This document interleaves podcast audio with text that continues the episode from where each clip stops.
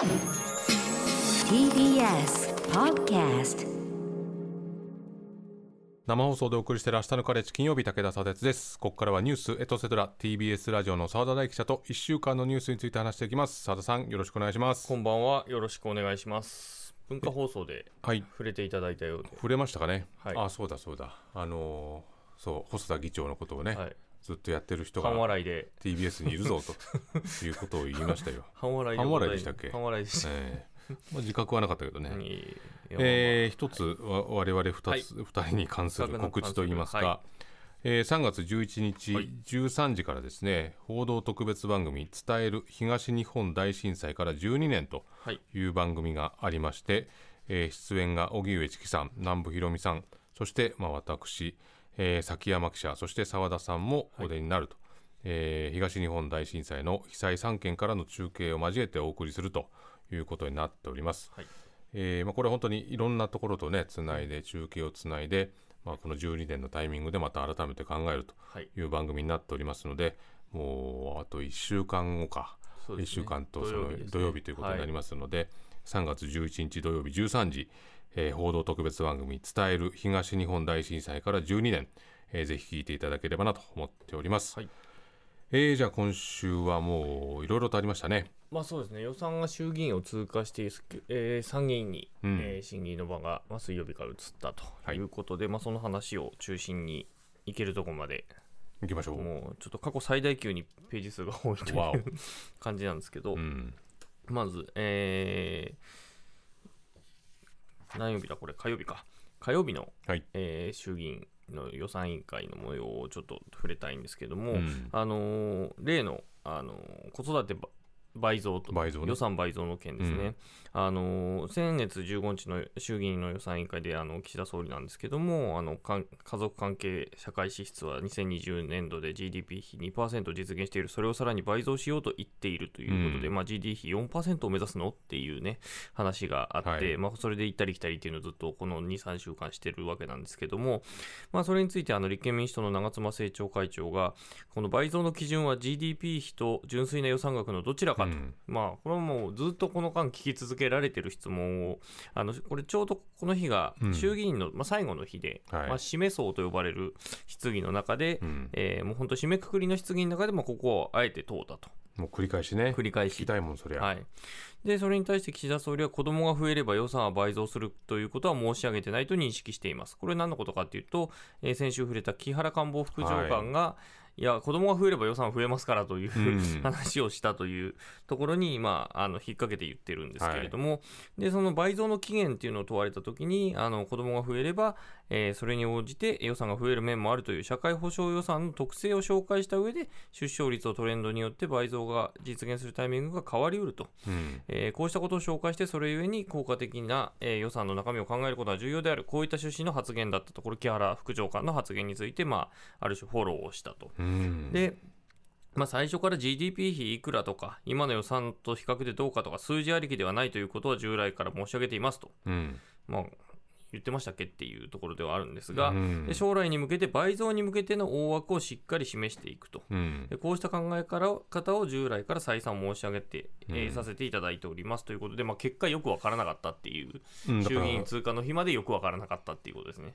質問はだってその倍増の基準がその GDP 比なのか、うん純粋な予算なのかどちらかという問いかけたけれども分かんないねこれはねね答えてないと答えてないです。いうことなんですな。はい。うんそして水曜日、これ、えー舞台参議院に移ります。はい参議院の予算委員会で同じく立憲民主党の辻元議員、あのうん去年から参議院に、えー移りますね。ええで冒頭あの、まず先制パンチを食らわすんですね。うんあの総理の口癖は様々はいなんですと。うんで、様々な議論とか、様々な意見と、総理がおっしゃるとき、大体ごまかすときなんですねと。うんで、えーこの、えー私との質疑では、このさまざまな議論、さまざまな意見という言葉は封印していただきたいというふうに、まあ、先生のジャブをこう打っていくという。最初からもうこの言葉を使わないで答えてくださいというふうに言ったと。ところを言ってたんですね。うん。じゃあそこから質疑に入っていきますということで、あの防衛予算に関してその増税するっていう話がまあ出てますよね、年末、去年の年末に閣議決定されたという、うん。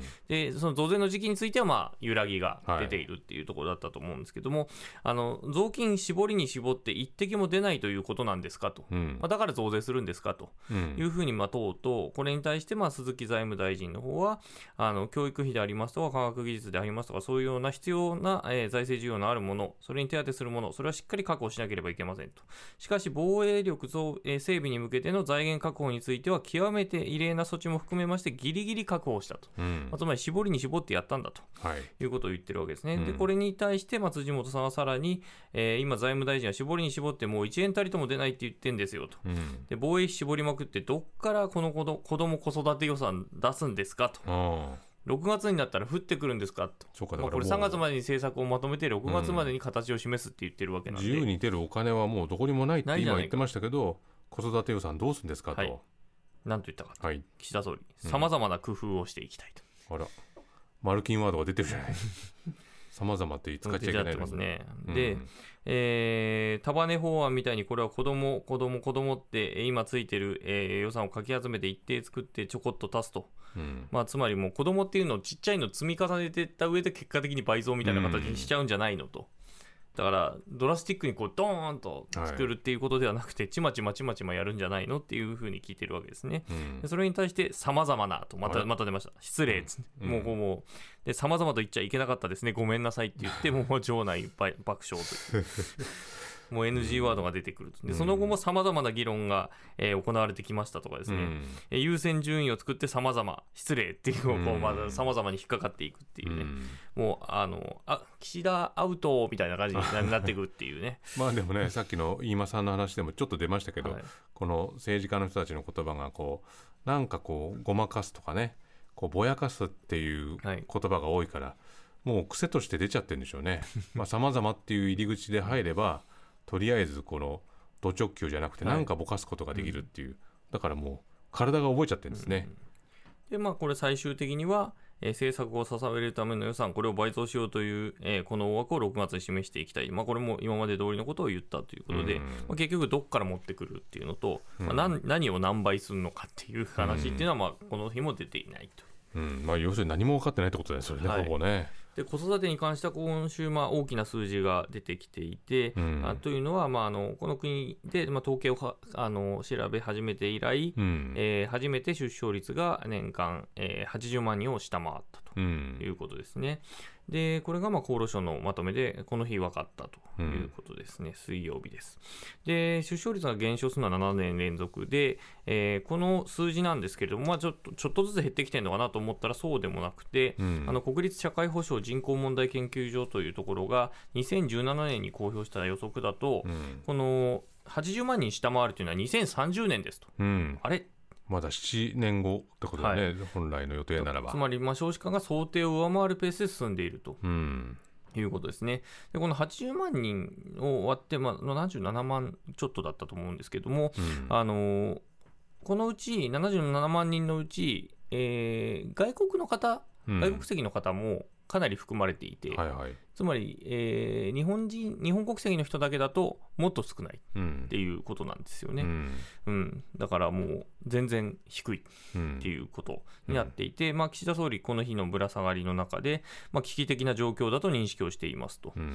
でぜひこうした少子化のトレンドを反転させるために社会において求められる子ども・子育て政策これを,、えーをえー具現化し政策を進めていくことが重要であると改めて強く感じていますと。うん。いうことは言ってるんだけれども、まあ、なかなか、えーこの間の質疑でじゃあその反転できるようなこうん。うドーンっていう、まあ、ある種のぶち上げがあったかっていうと、まあ、本当の最初の最初に異次元のっていう話を、えー異次元の子育て政策っていうことを、えーあそれはあれは伊勢神宮だったと思いますけど、そうだね。って言ってたんだけれども、その異次元さはどんどんこう後退してってるなという、交代してってるし、まあ今ね、澤田さんがこうさっき紹介してくれたように、その予算とか、はい。まあどういうふうに何に使うのかっていう、そういうことさえ示してない状況で反転させるということだけは言えると。無理があるねこれはなんねかすごいんですよね。うん。で、そんな中なんですけれども、木曜日、えーうん。昨日ですね、えー自民党の、えー教育人材力強化調査会といううん。調査会の中で、えー子育て世代の教育費負担の軽減に向けた、まあ、あの提言うん。の、まあ、大枠が固まったと。はいうふうに、まあ、時事通信が報道したと。うん。これオープニングで佐哲さんもそうね触れられてましびったくりしたねこれれ本当にね。びっくりしましたね。えってなりましたね。こんなことを選択肢として考える人たちがいるんだっていうところからびっくりしちゃいましたが、はい、じゃあ中身何かっていうと、うん。まあ、学生時代に奨学金の貸与を受けた人が子供を設けた場合に、えー返済額を減免する、うん。免除じゃないんですね。うん。減免することが、えー柱になっているということで2 3 0代のまあ子育て時期と奨学金の返済時期が重なっていくんで、えー返済額を減らして子供の教育費に充てられるようにするのが狙いだとうん。いうことなんですがまあちょっとこれは見た瞬間ちょっときおぞましいというかですね、うん。気持ち悪いなと思ったんですね。そうですね。ん。であの今日参議院の質疑でもこれがああのこれも質疑がありました。はい。うん。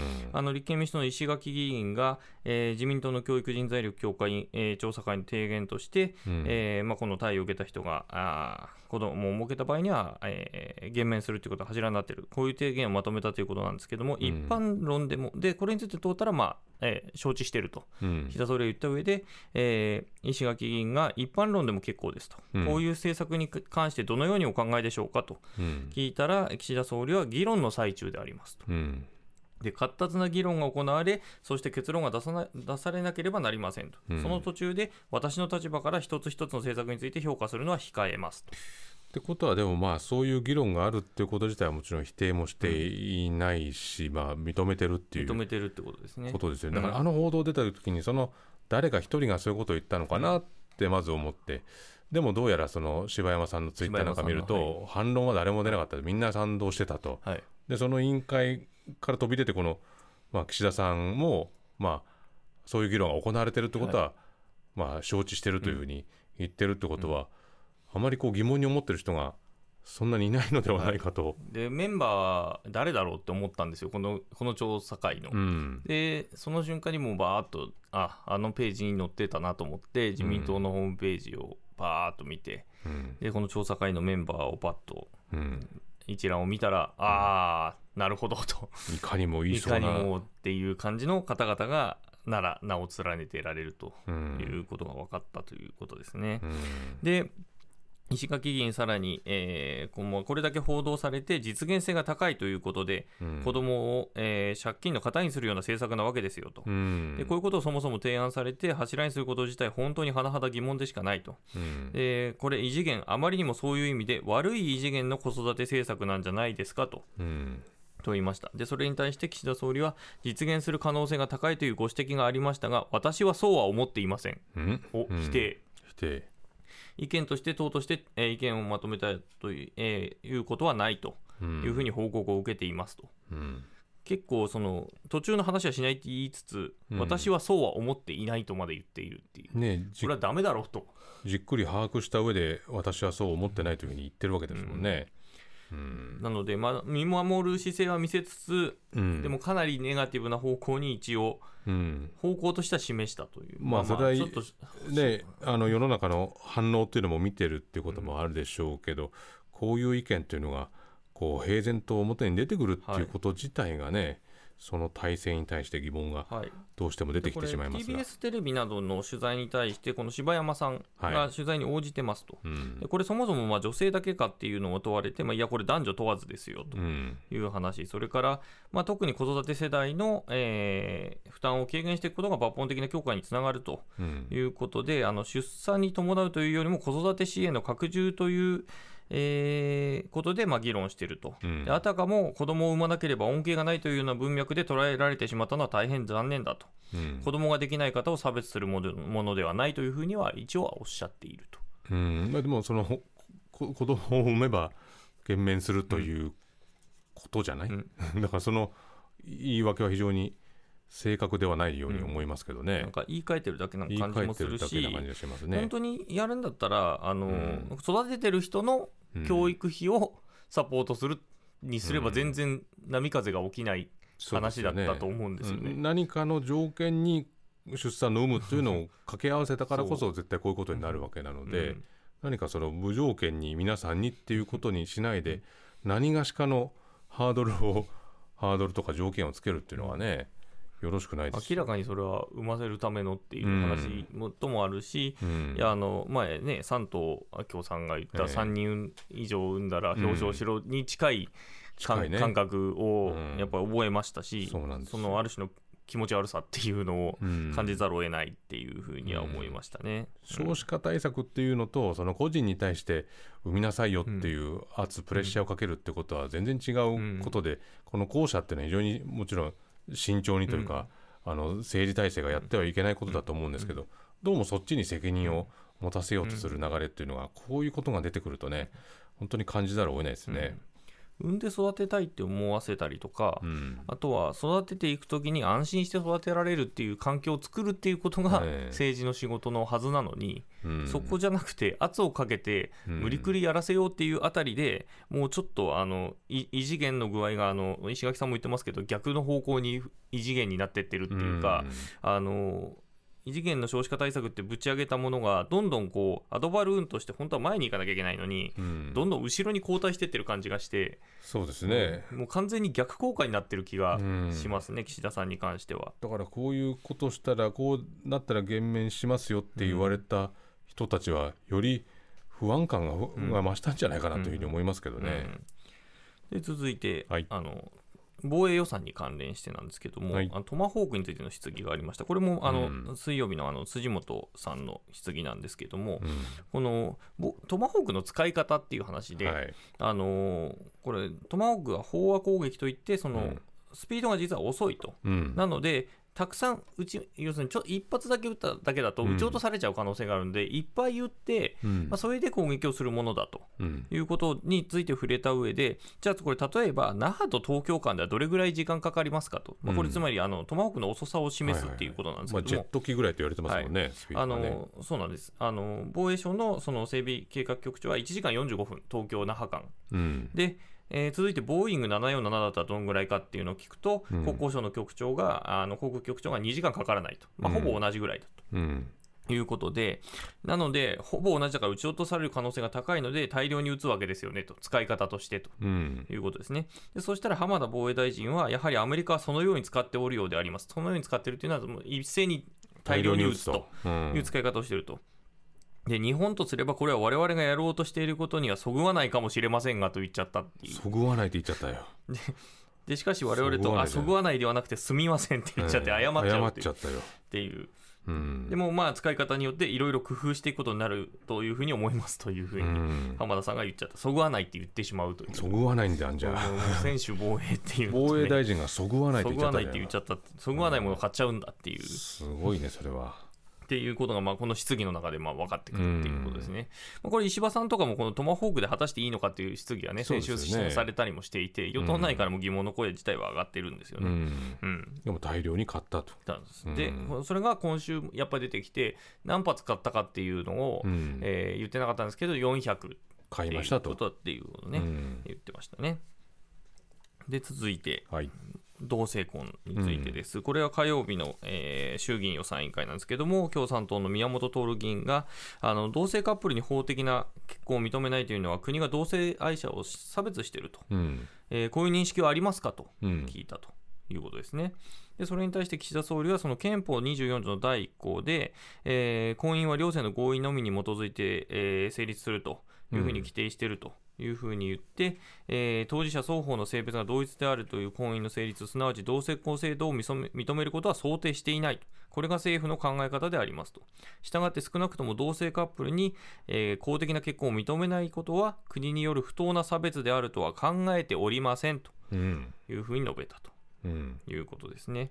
で、まあ、今後については、まあ、えー、様々な意見や、出たさまざまえー議論や裁判や、あるいは様々出た。様々な制度の導入、うん。えー運用の状況をしっかり注視していきながら議論を進めていきたいというふうに言ったということで、うん。えーこれが結構またね、あの物議を醸している発言ですね。不当な差別であるとは考えておりませんと。そうですよねうん、現状置かれている状況がどういうことかっていうことを考えずにかあの言葉を返している印象を受けますね。うん。誰が好きかで、まあ、差別はされるってことですね。そうですよね、まあ、だから制度的にあの同じような条件になってないってことは明らかなわけですからね、それに対していや差別ということではないというふうに言い切ることは難しいと思いますけどね。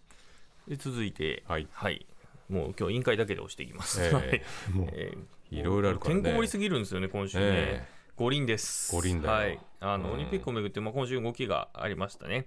あの、東京オリンピック・パラリンピックのあの、入札談合の件で、えー公正取引委員会が火曜日に、あの、広告最大手の電通など6社、うんえーを、まあ、独禁法違反の疑いで刑事告発をしました。うんでこれを受けて同じ日に東京地検特捜部が、えーまあ、独禁法違反の疑いで、えー6社と、えーその7人を、うん。えー起訴したとうん。いうことで、えー起訴したのは、えー電通、うん。博報堂 DY ホールディングス、えー東急エージェンシー、富士クリエイティブコーポレーション、セレスポ、セイムトゥの6社と7人と。はいうことで、えー公正取引委員会の担当者は、その国家えー国民生活に広範な影響を及ぼす悪質かつ重大な事案に該当すると判断と、うんオリンピックがついに悪質かつ重大な事案にうんなってきたということですね。で、これについても質疑が行われます、はい当然ながら。えー水曜日、えー参議院予算委員会で立憲民主党の、えー徳永エリ議員は、うんえー 大会組織委員会には電通から何人出向してたんですかと。うんまあそまあまあ、この組織委員会とのやり取りがかなり温床になってたっていうところですよね。で、とその通ったんですけれども、長岡文科大臣は組織委員会に確認したところ、えー各企業の内部情報に関することであり、公表しておりませんとの回答を受けておりますとえー人数も言わない。はい、うん無回答。で、徳永議員が、いや、これ、組織委員会に出させないとダメでしょと。そりゃそうでしょうね。で追及すると、うん長岡大臣は組織委員会に対しまして情報公開等を指示する権限というのは有していませんと。えー誰が有してですか？あじゃあ誰が責任の所在どこなんですかと。うん等と、えー原因の究明ですとか、えー組織としての責任はどこにあったかという点につきましては、うんえー当事者の生産法人でございます東京オリンピック・パラリンピック競技大会の組織委員会が責任を持って対応していただくものと、えー考えておりますと。無責任。なかなか無責任すぎるよね。もう終わったらもう知らんと。うん、でそのもう縮小している生産法人で何とかしてくれとうんいうふうに言ってると無理があるねこの言い訳はね。うん、これはきつい。きついね。きついし、これで札幌まだやるんすかっていううね、ん。ここに何度も行くといううん話ですね。まあ、もう悪質かつ重大な事案なんですね重大な事案でしたね、オリンピッ東京オリンピックは。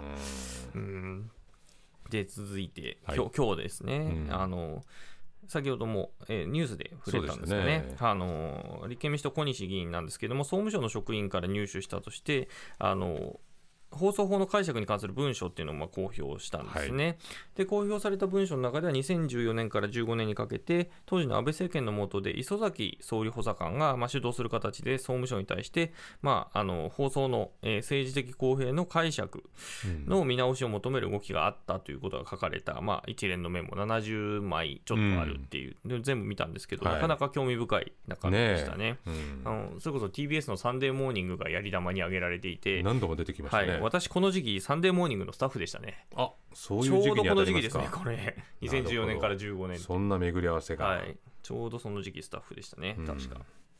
で、まあ、それについて、え政治的公平というものについて政府っていうのは一つの番組じゃなくて、うん。放送事業者の番組全体を見て判断するっていうのが、まあ、解釈してきたんだけれども、うん。えー2015年に、えー5月当時、えー高市総務大臣、はい。今あの、経済安保担当大臣ですけども、が国会答弁で解釈の補充的説明としながらも、まあ、選挙中とか、えー国論を二分するような政治課題について、極端な場合、一つの番組でも政治的公平に反すると、えー判断するという趣旨のまあ答弁をしたということ局全体じゃなくてそのはい一つの番組でも問われると、問われると。うんいうことですね。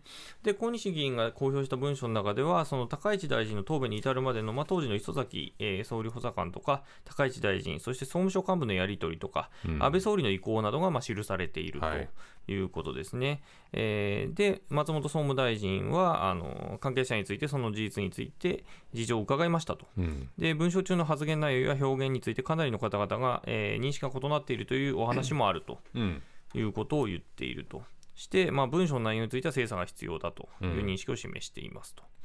ただまあ事実上文書は多分あって、うん。まあ、これはあの小西議員のサイトが認めていて総務省はもう確認しているっていうふうには言っていると。うん。だから中身については精査がいるということですね。で一方、その高市大臣、今日の質疑の中で、その文書について、小西議員が、えーえー入手された文書の信憑性について私は大いに疑問を持っていますと、うん、全くそれは捏造文書だと私は思っておりますと。結構断言しましたね。断言しましたね。で、小西議員がこれは捏造の文書でなければ大臣、えー議員を辞職することでよろしいですねと聞くと、高市大臣は結構ですよと。うん、述べたと。大臣そして議員を辞職すると。造だと。うん。で一方の当事者、磯崎さん、うん。もう議員、えー、と今、落選していて、はい。えーツイッターに、うん。えー放送法で定める政治的公平性の解釈について、総務省と意見交換をしたのは事実ですと、うん。事実ですと言いましたね、うん。で補充的説明してはどうかと意見しましたとうんいうふうに、えーツイッターに投稿していると。そう考えると磯崎さんはこの文書の存在を認めてるということになるんでしょうかね。まあそうですね、存在が少なくとも、やったこと自体はあるということですね、やったというか、まあ、意見交換、総務省と、うん。もうその意見交換の回数がすごい枚数になっていて、うん。これはあの、えー小西議員があのツイッターに、えー上げているので、はい。この文章自体、ちょっと見ていただければなというふうに思いますけれども、うん。まあこれについては週明けの予算委員会でも質疑が続くと。そうですね。いうことですね。まあ、だからこの中身がどういうものであるかっていうことの精査がこれから行われてくるわけでしょうけど、この現時点で高市さんが捏造だっていうふうにあれだけ強く言い切ってるっていうのがどうなのかなというふうにはどうしても思えてきますけどね澤田さんありがとうございました、はい、失礼しました。この後放送終了後には YouTube でアフタートークの配信もあります。そこでも澤田さんと話しますのでラジオでお聞きの方もぜひ終了後 YouTube ご覧になってください。以上ニュースエトセトラでした